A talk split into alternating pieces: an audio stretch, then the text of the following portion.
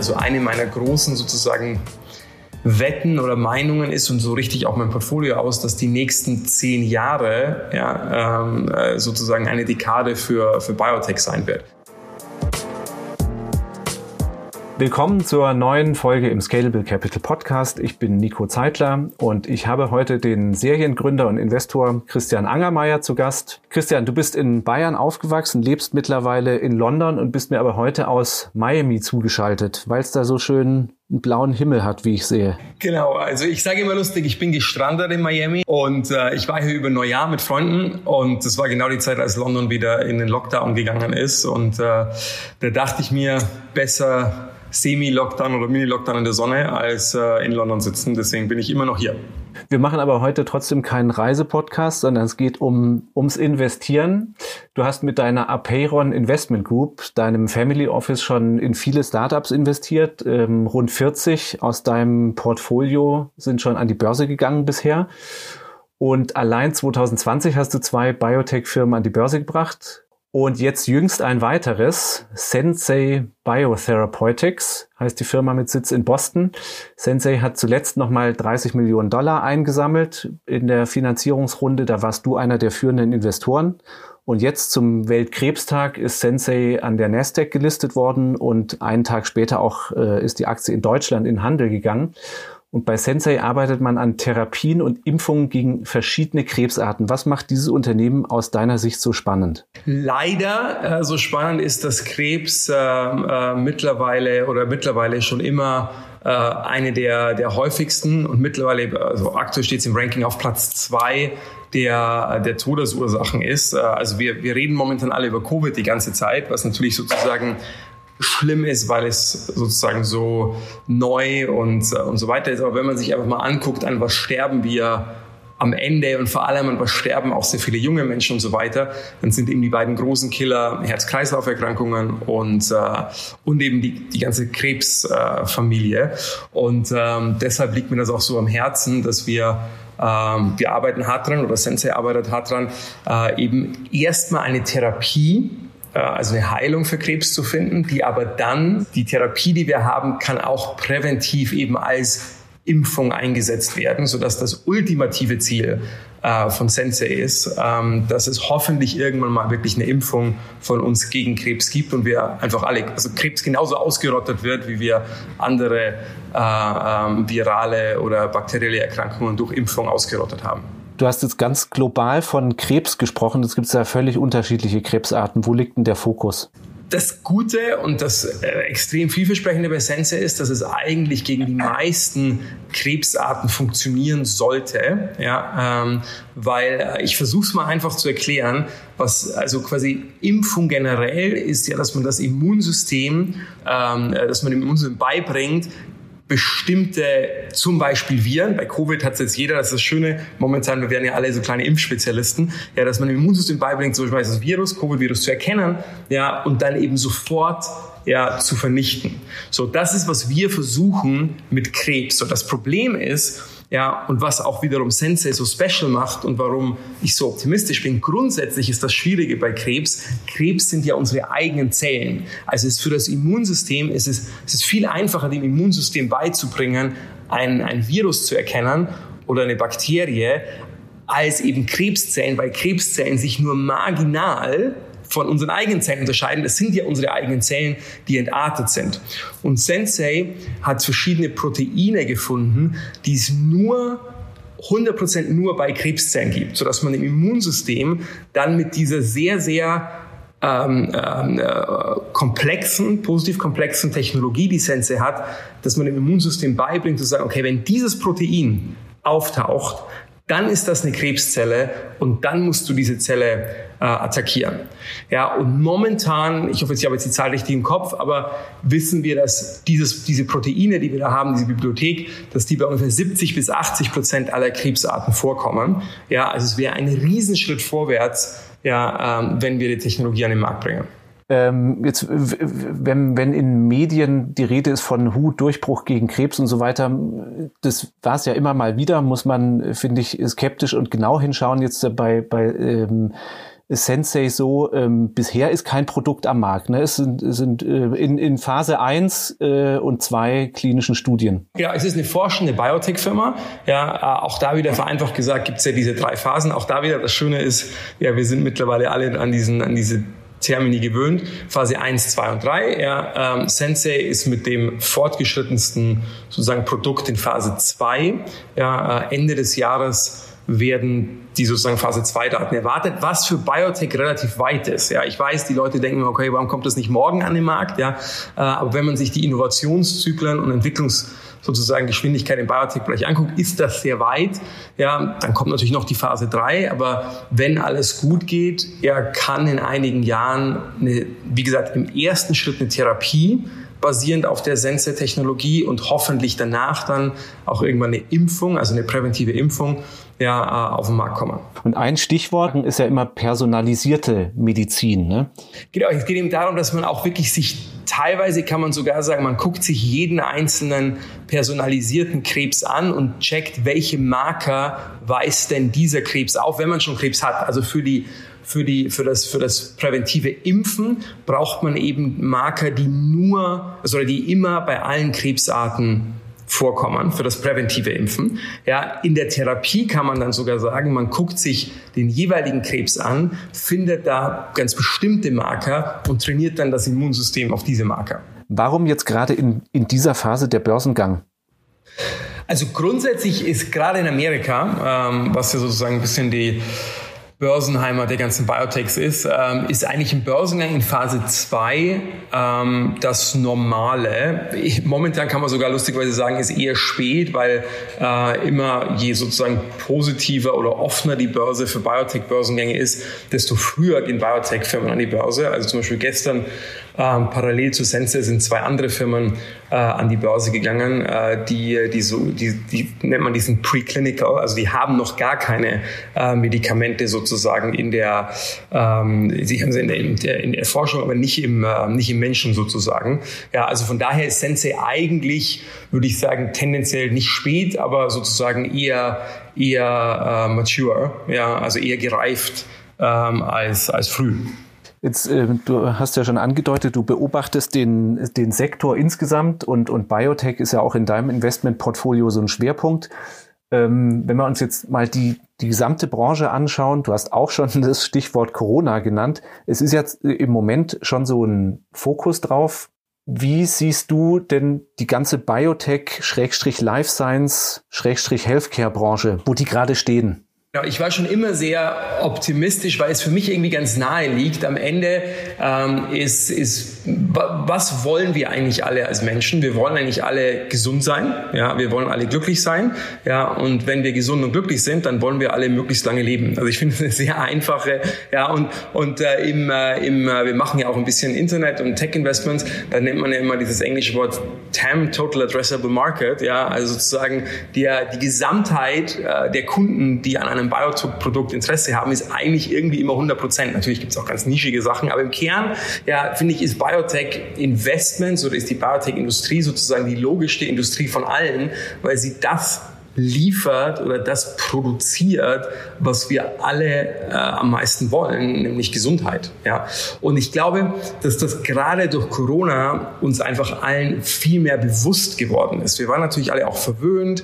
Ja, man hat nicht so über die Gesundheit nachgedacht. Das war so ein bisschen gegeben. Ja, und Corona hat einfach so dieses Bewusstsein, dass auch Sachen mal schiefgehen können und dass es Risiken gibt, ja, nach oben gebracht. Und deswegen glaube ich, wenn man sich 2020 anguckt, war ja Biotech einer der erfolgreichsten Sektoren. Und ich glaube, dass das auch so bleiben wird. Also eine meiner großen sozusagen Wetten oder Meinungen ist und so richtig auch mein Portfolio aus, dass die nächsten zehn Jahre ja, ähm, äh, sozusagen eine Dekade für, für Biotech sein wird. Ob das jetzt die beste oder eine der besten Assetklassen ist, ja, aber, aber es wird sehr, ähm, ich glaube, sehr äh, positiv sein. Also rein von dem Grundgedanken her, dass du sagst, ähm, Gesundheit und, und gesundes Leben ist wieder sehr stark in den Fokus gerückt. Man sieht, dem wird ja im Moment eigentlich alles untergeordnet. Ne? Wir haben starke Lockdowns. Genau. Äh, es gibt im, in der Gesundheitsökonomie, das ist nicht neu, das war nicht bei Corona, seit Jahrzehnten gibt es eine Zahl, die berechnet, wie viel gibt ein Government, also eine Regierung, für ein gesundes Lebensjahr eines Bürgers aus. So, ähm, weil was ganz interessant war, bei Corona hat jeder geschrieben, äh, äh, ein, äh, man darf, die meisten Politiker haben ja gesagt, man darf ein Leben nicht bewerten. Ja, lustigerweise machen die das aber jeden Tag. Ja, Beispiel Herzinfarkt. Ja, bei Herzinfarkt ist es entscheidend, wie schnell man in die nächste Klinik kommt. Wir könnten uns jetzt dafür entscheiden. Das wäre übrigens genau das Gleiche, was wir gerade bei Corona machen. Wir könnten sagen, wir wollen nicht, dass Leute an Herzinfarkt sterben.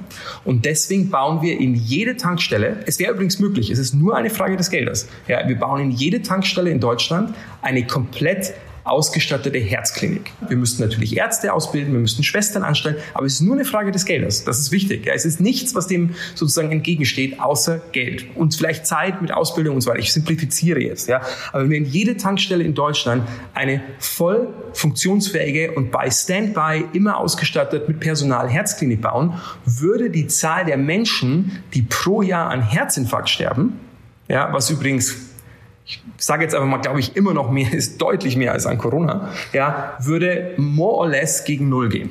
So, warum haben wir es bisher nicht gemacht? Weil es irgendwo immer eine Abschätzung gibt, was ist eigentlich noch sozusagen auf Englisch feasible, was ist eigentlich noch irgendwie vernünftig darstellbar, ja, ähm, und das nennt sich auf Englisch, ja, nennt sich das Quali, ja, Quality of Life Adjusted Years. Ja, das ist diese Zahl, die berechnet, wo setze ich eigentlich die Grenze, die ich bereit bin als Regierung für meine Bürger für ein gesundes, gerettetes Lebensjahr auszugeben.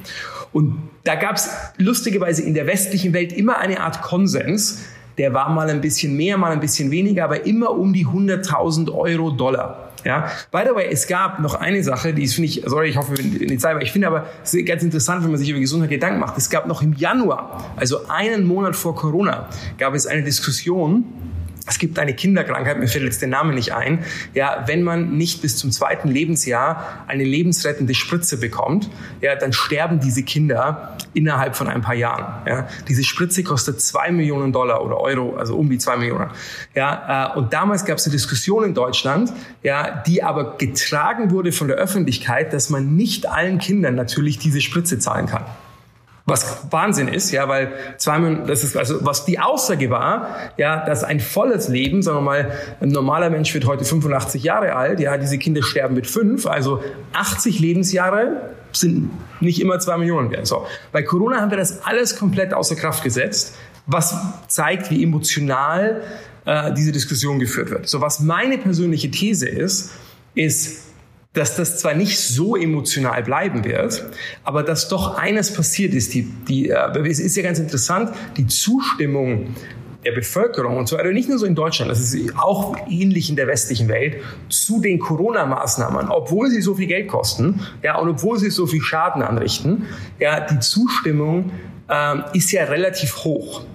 So, jetzt würde ich da mal abziehen, dass es eine sozusagen Panikkomponente gibt, weil wir alle so Angst vor dem diffusen Corona haben. Aber ich glaube, was diese Zustimmung aussagt, und so funktioniert der Politik, dass den Politikern ein Signal gesendet wird, wir wollen, dass ihr mehr für unsere Gesundheit macht, als ihr das bisher gemacht habt. Das heißt, meine These ist quasi, dass zwar dieser Quali nicht außer Kraft gesetzt bleiben wird, wie er momentan ist, dass er aber sich sozusagen nach Corona gefühlt deutlich höher einpendelt. Also, dass die Politiker aller westlichen Länder dauerhaft willens sind, mehr für die Gesundheit ihrer Wähler auszugeben, äh, als sie es bisher waren. Und wenn das der Fall ist, dann ist es so, dass ich doch als Investor, um darauf zurückzukommen, in die Unternehmen investieren will, die das produzieren, was quasi momentan im Wert nach oben geht, nämlich Gesundheit. Was sind da aus deiner Sicht ähm, dann jetzt wenn wir, jetzt hatten wir die quasi gesellschaftliche Dimension. Wenn wir uns den Sektor jetzt anschauen, was sind da aus deiner Sicht so die ein, zwei vorherrschenden Trends, wo wir in den nächsten Jahren die stärksten Entwicklungen sehen werden? Also ich glaube wirklich, viele Krankheiten, das ist übrigens auch, was ich immer all meinen Freunden erzähle mit Thema Vorsorge, wenn wir so einen kleinen Health-Podcast jetzt drauf machen, ja, meistens, wenn man krank ist, das ist schon mal schlecht. Ja, jetzt, jetzt kann man sagen, okay, das ist jetzt sehr simpel, aber was ich damit sagen will, ist, Vorsorge ist immer besser, als etwas zu heilen. Krebs ist zum Beispiel ein extremes Beispiel. Wenn man erstmal Krebs hat, ja, auch mit den besten Technologien, die gerade in Entwicklung sind. Leider sind da, ich sage jetzt mal sehr laienhaft und by the way, bitte, wenn Ärzte hier zuhören, ich versuche das gerade den Mittelweg zu gehen zwischen ja nichts äh, zu simplifizieren, ne? aber wenn erstmal sozusagen diese, dieser Prozess, dieses Entarten in Gang gekommen ist, ja zum Beispiel Krebs ist eine der Sachen, man wird oft geheilt in Anführungszeichen und dann Jahre später kommt der Krebs wieder und so weiter. Ja, also wenn es erstmal da ist, ja, äh, und Krebs ist da jetzt nur ein Beispiel, dann äh, dann ist sozusagen, als auf gut Deutsch gesagt oder bayerisch, das Kind schon in den Brunnen gefallen und es ist schwieriger, das Kind wieder rauszuholen, als Sachen präventiv zu verhindern. So, deswegen wirklich jetzt unabhängig von Aktien, jeder, der gerade zuhört, Vorsorge gilt für Krebs, gilt für Herz-Kreislauf, gilt für alles, ist unglaublich wichtig. Man kann Sachen viel, viel, viel, viel einfacher verhindern, ja, als man sie kurieren kann. Generell, super generell. So, das heißt aber auch, dass Impfen und ist bitte auch äh, ein bisschen passionate äh, gegen die Impfgegner, ja, dass Impfen eine der sinnvollsten Sachen ist, ja, weil es viel besser ist, Sachen zu verhindern, ja, ähm, äh, als darauf zu warten und zu versuchen, sie zu heilen. So, und gerade, es war aber leider so, wenn ich jetzt mal als Investor widerspreche, das Thema Impfen, ja, war eigentlich nicht sexy. Ja, also es war so, die Leute haben auf ganz andere Themen geguckt als Investor und oft ist ja so, wo das Geld hinfließt, ja, da, da passieren auch die Innovationen. Das heißt, Impfen war ein bisschen, ich will nicht in Vergessenheit geraten. Ich meine jetzt auf der sozusagen Innovation-Seite, ja, war das so ein bisschen ins Hintertreffen gekommen. So, durch Corona, das ist eine der positiven Auswirkungen, ist das Thema Impfen nicht nur bei jedem sozusagen, sondern auch bei den Investoren wieder ganz oben. Oh, wenn wir, simpel gesagt, virale Krankheiten heilen können oder heilen, äh, vorbeugen können mit Impfen. Vielleicht können wir es ja doch schaffen für Krebs, ja. Ist aber auch für ganz andere Sachen. Also wir machen momentan in meinem Venture-Bereich mehrere sehr coole Deals, ja, in ganz neue Impfstofftechnologien für die verschiedensten Sachen, für Viren, für Bakterien, für Krebs und so weiter. Ja, von daher, also eine der, der sozusagen positiven Auswirkungen von Corona ist, glaube ich, dass dieses Thema Impfen und Impfstofftechnologien wieder ganz nach oben gekommen ist. Und das würde ich mir auch als Anleger äh, sehr gut angucken. Natürlich, jeder guckt sich die Corona-Impfstoffaktien an, CureVac, BioNTech und so weiter. Aber wie gesagt, die sind, glaube ich, auch schon sehr gut gelaufen, weil es natürlich irgendwie ein bisschen obvious ist. Ja, und ich glaube zum Beispiel, um ein bisschen auch für die, für die sozusagen eigene Portfoliofirma zu sprechen, ja, ähm, äh, ich glaube, dass das nächste große Thema wird, ja, ähm, äh, Impfen für Krebs sein. Ähm, du hast jetzt schon äh, konkret den einzelnen Anleger auch ähm, angesprochen. Wenn wir jetzt an unsere Zuhörer denken und die sich jemand interessiert dafür, er möchte in Biotech, Healthcare, Life Science investieren, gibt es da aus deiner Sicht so ein, zwei wichtigste Punkte, die man beachten kann? Ich meine, man kann sich natürlich einen breiten äh, ETF aus dem Bereich ins Portfolio nehmen. Wenn ich mir aber jetzt einzelne Firmen angucke, Worauf sollte ich da achten?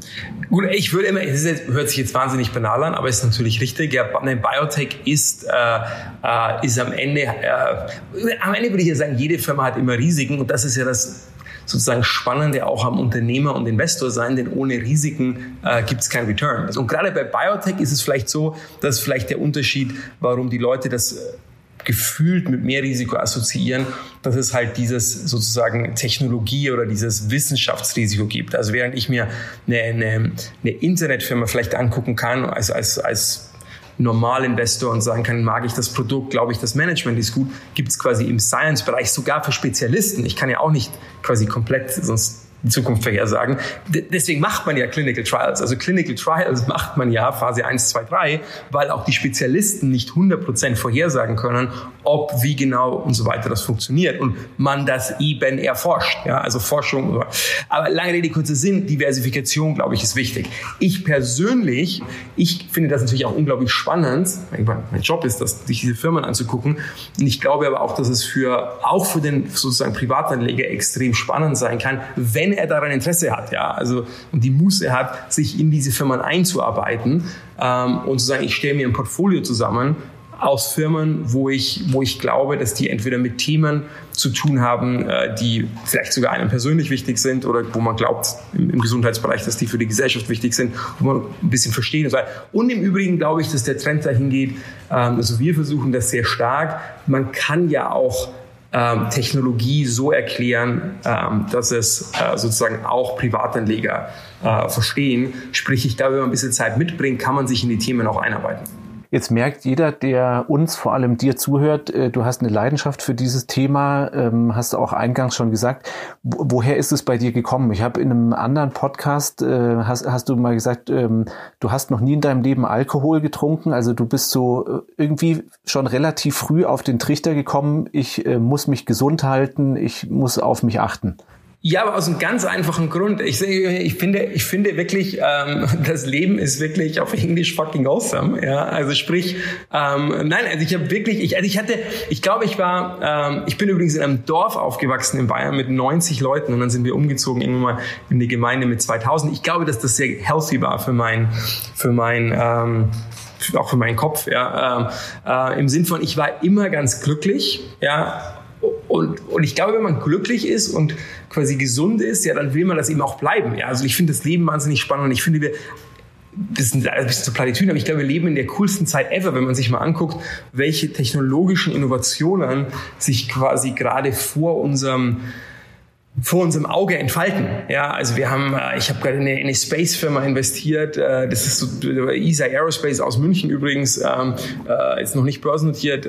Die machen quasi das deutsche SpaceX. Ja, und es ist wahnsinnig realistisch, dass wir in 10, 20 Jahren ähm, deutlich mehr sozusagen Space Activity. Ich will jetzt nicht so weit gehen, wobei ich das auch glaube in ein paar, in ein paar Jahrzehnten, Leute auf dem Mond leben. Aber wir werden auf einmal, auf einmal viel mehr sozusagen was bisher so Science-Fiction-mäßig klang, werden wir viel mehr ähm, äh, Entwicklungen sehen, die sozusagen Science-Fiction Realität werden lassen. Ja? Wenn man nämlich mal ganz ehrlich ist, wenn man sich mal die letzten 20 Jahre anguckt, es gibt dieses berühmte Zitat von, von einem ähm, Freund von mir, Peter Thiel, äh, der gesagt hat, ja, uh, we wanted flying cars and all we got is 140 characters on Twitter. Also was er sagen wollte ist, ja, wir reden darüber, dass seit 2000, das war sozusagen der Beginn der Internet-Ära, dass es wahnsinnig viel Innovation gab. Wenn man aber mal ehrlich ist, dann war die Innovation der letzten 20 Jahre die war mehr so, okay, ja, wir haben jetzt Facebook, ist cool, ja, wir haben Instagram, wir haben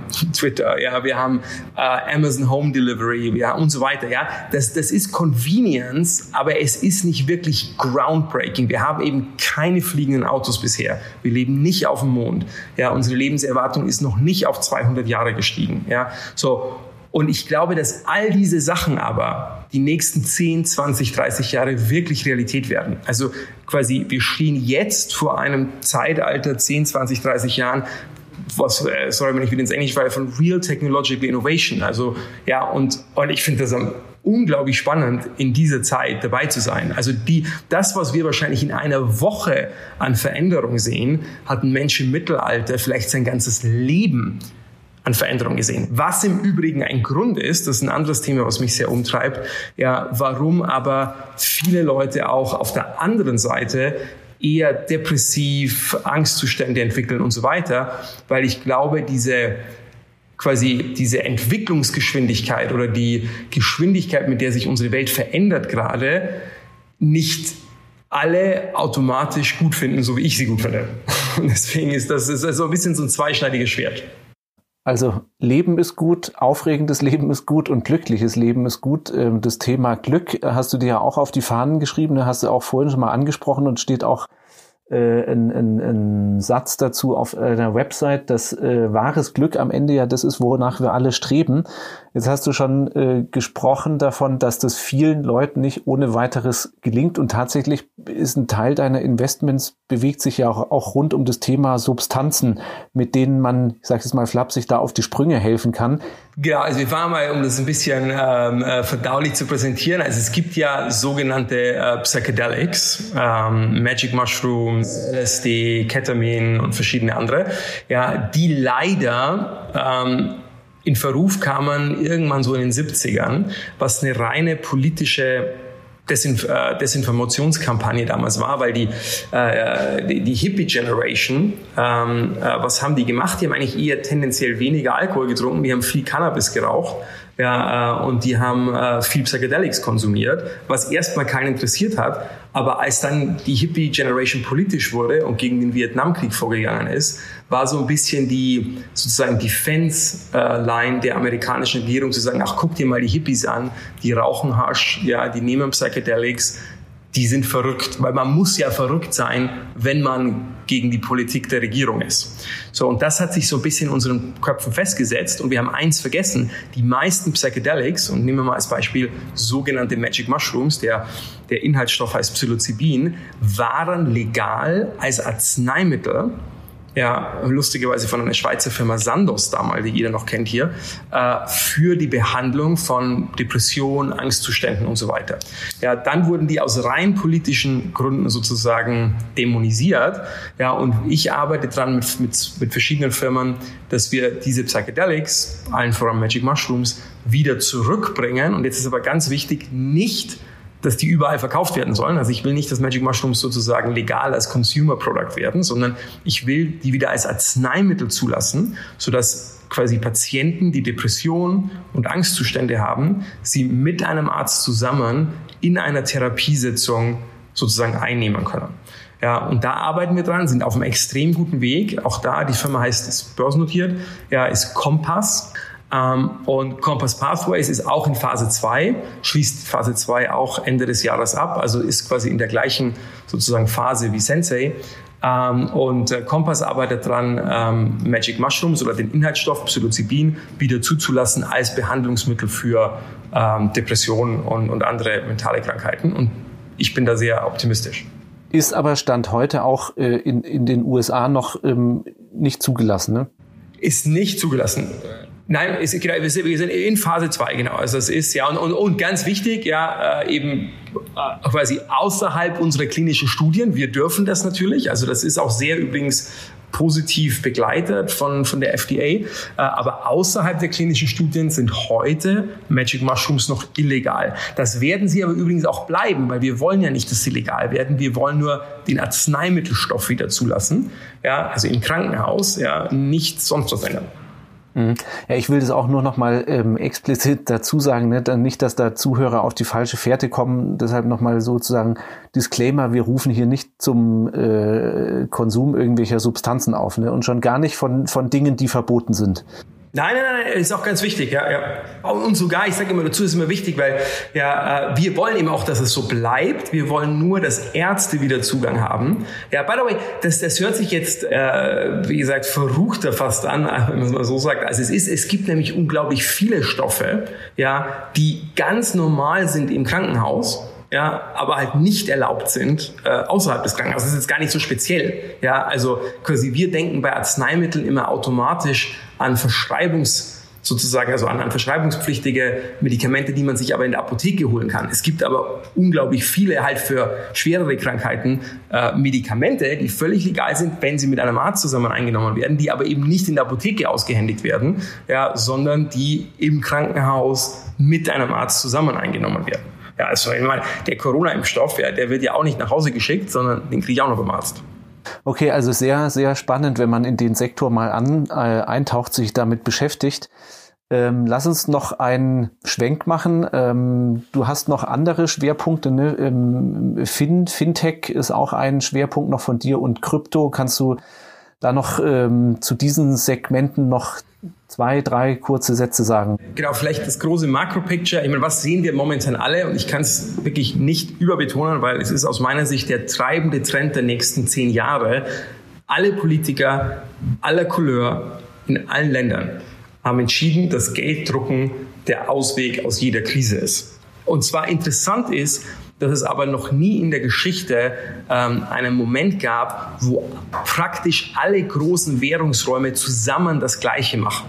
Ja, wenn man sich überlegt, wann ging das richtig schief, vor 100 Jahren oder whatever, da gab es aber so viele Einzelwährungen. Heute haben wir aber der quasi der US-Dollar-Raum, der Euro-Raum und äh, der, der chinesische Raum, ja, drucken zusammen, haben alle die gleiche sozusagen politische Strategie, nämlich Geld drucken. So, das kann nur bedeuten, dass Assets an sich, das gilt für alle Assets, für alle guten Assets, Quality Assets, nach oben gehen, ja, weil ja sozusagen der relative Wert des Geldes nach unten geht, des Bargeldes. Und wenn ich jetzt Bargeld mal als Referenzwert nehme, ja, wenn der relative Wert des Referenzgeldes oder des Referenz äh, Sache nach unten geht, dann heißt das, dass alle anderen Assets gefühlt nach oben gehen. Und das ist, was wir übrigens sehen. Deswegen wundern sich vielleicht die Leute immer, äh, warum steigen eigentlich Aktien, warum steigen Immobilien, warum steigen Assets, obwohl wir doch in so einer Krise sind. Ganz einfach, weil, weil der Markt mit Geld geflutet wird ohne Ende und das eigentlich nur eine relative Aussage ist, gar keine absolute Aussage. So, um, having said that, würde ich natürlich als An zum eben Anleger sagen, natürlich ist die Frage, quasi, ich würde immer gucken, dass man in den besseren Assets ist, aber meine grundsätzliche, quasi, wenn ich einen Anlagetipp gebe, ja, dann ist meine Meinung, in den nächsten zehn Jahren, wir werden auch Volatilität sehen, aber in den nächsten zehn Jahren ist es besser, in Assets zu sein, als in Cash. Ja, also wenn ich quasi oder oder in einer ganz einfachen äh, Ding ausgedrückt, äh, man muss äh, Cash quasi verkaufen, ja und Assets kaufen. So und dann muss man natürlich gucken, Thema Aktien oder whatever, man muss einen Mix haben aus verschiedenen Assetklassen und so weiter und dass man dann die besten erwischt. Ja, aber grundsätzlich die schlechteste Entscheidung ist in Cash aus meiner Sicht zu sitzen, ja, über die nächsten zehn Jahre. Ähm, und, und jetzt zu Bitcoin zurückzukommen oder zu Krypto generell, das ist eigentlich, warum Bitcoin so durch die Decke geht. Es gibt noch andere Gründe, wenn ich es wirklich vereinfache, mein Lieblingszitat von mir selber ist, äh, ist äh, Bitcoin ist quasi ein Beispiel oder ist quasi ein Spiegel der Unfähigkeit der Politik. Ja, je unfähiger die Politiker sind, desto mehr wird Bitcoin nach oben gehen. Und da ich wahnsinnig großes Vertrauen in die Unfähigkeit der Politiker habe, äh, glaube ich ein wahnsinnig großes Zutrauen äh, in Bitcoin. Gut, ähm, was ist äh, von dir als nächstes ähm, zu erwarten? Biotech ist, ist momentan äh, mein, mein, mein Nummer eins Thema. Also wir, wir investieren extrem viel, wir bereiten einige Börsengänge vor. Ähm, Uh, wie gesagt, Bitcoin das zweite große Thema, ähm, Space Tech, uh, also wir sind busy. Alles klar. Wundervoll. Dann bedanke ich mich, dass du trotzdem Zeit gefunden hast für unser Gespräch. Herzlichen Dank. Super, habe mich sehr gefreut. Dann sage ich äh, danke auch fürs Zuhören und verabschiede mich bis zur nächsten Folge im Scalable Capital Podcast.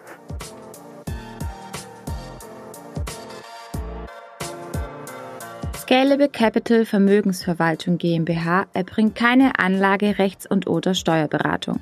Sollte dieser Podcast Informationen über den Kapitalmarkt, Finanzinstrumente und/oder sonstige für die Vermögensanlage relevante Themen enthalten, so dienen diese Informationen ausschließlich der Erläuterung der erbrachten Dienstleistungen. Die Kapitalanlage ist mit Risiken verbunden. Bitte beachten Sie hierzu die Hinweise auf unserer Internetseite.